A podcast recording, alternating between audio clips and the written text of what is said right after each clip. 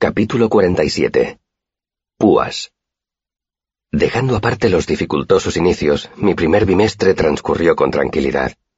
Estudié en la clínica y aprendí más sobre el cuerpo y sobre cómo curarlo. Practicaba Siaru con Willem y a cambio lo ayudaba a él a mejorar su atur. Entré en artificería y aprendí a soplar vidrio, a preparar aleaciones, a trefilar y a grabar el metal y a esculpir la piedra. Casi todas las noches iba a trabajar al taller de Kilvin. Rompía los moldes de los vaciados de bronce, lavaba piezas de vidrio y molía mineral de oro y de hierro para las aleaciones. No era un trabajo duro, pero todos los ciclos Kilvin me daba una iota de cobre, y a veces dos. Daba la impresión de que Kilvin tuviera un gran tablón de cuentas en su metódica cabeza, en la que anotara meticulosamente las horas que trabajaba cada alumno. También aprendí cosas de carácter menos académico. Mis compañeros de dormitorio del arcano me enseñaron a jugar a un juego de cartas, el aliento de perro. Yo les devolví el favor dándoles una lección improvisada de psicología, probabilidad y destreza manual. Después de que les ganara casi dos talentos, dejaron de invitarme a participar en sus juegos. Congenié mucho con Willem y con Simon. Tenía otros amigos, pero no demasiados, y ninguno tan íntimo como Will y Sim. Mi rápido ascenso a Elir hizo que la mayoría de los otros alumnos se distanciaran de mí, ya fuera porque me tenían celos o porque me admiraban. Y luego estaba Ambrose. Considerarnos meramente enemigos sería no captar el verdadero talante de nuestra relación. Era más bien como si los dos fuéramos socios de una empresa dedicada a perseguir el mutuo objetivo de odiarnos el uno al otro. Sin embargo, incluso con mi vendetta contra Ambrose, yo disponía de mucho tiempo libre. Como no podía pasarlo en el archivo, dedicaba parte de ese tiempo a cultivar mi reputación en ciernes. Veréis, mi espectacular llegada a la universidad había causado un revuelo considerable. Había entrado en el arcano en tres días, en lugar de en tres bimestres, que era lo habitual. Era el miembro más joven, con casi dos años de diferencia. Había desafiado abiertamente a un maestro delante de toda la clase. Me habían azotado, y no había llorado ni sangrado. Por si eso fuera poco, había conseguido enfurecer al maestro Elodin hasta el punto de que él me había empujado desde el tejado de las gavias. Dejé que esa historia circulara sin corregirla, pues era preferible a la bochornosa verdad. Todo eso era suficiente para generar un constante flujo de rumores sobre mí, y decidí aprovecharme de ello. La reputación es como una especie de armadura, o un arma que puedes blandir en caso de necesidad.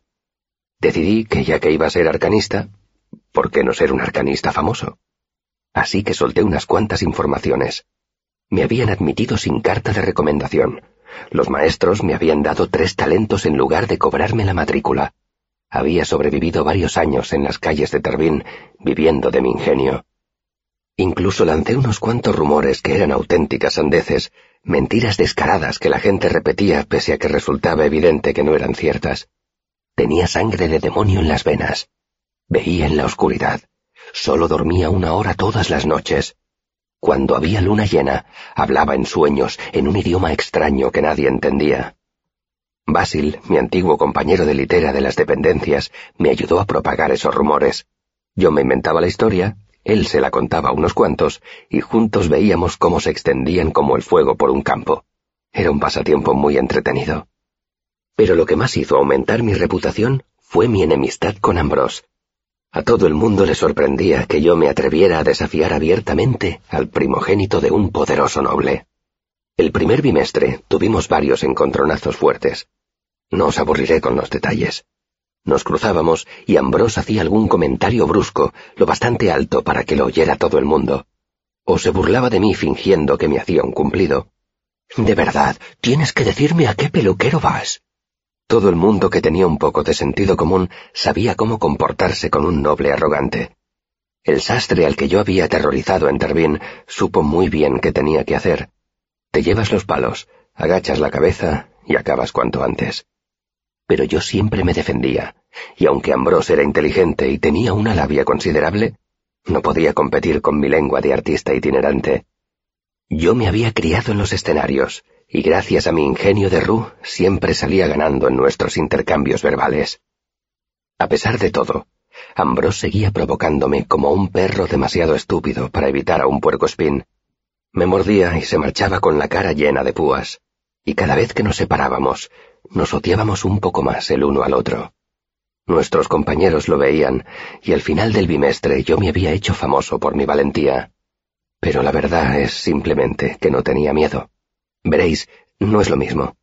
En Tarbín yo había sentido verdadero miedo.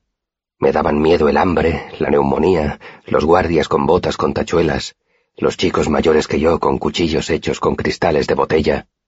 Para enfrentarme a Ambrose no necesitaba verdadera valentía.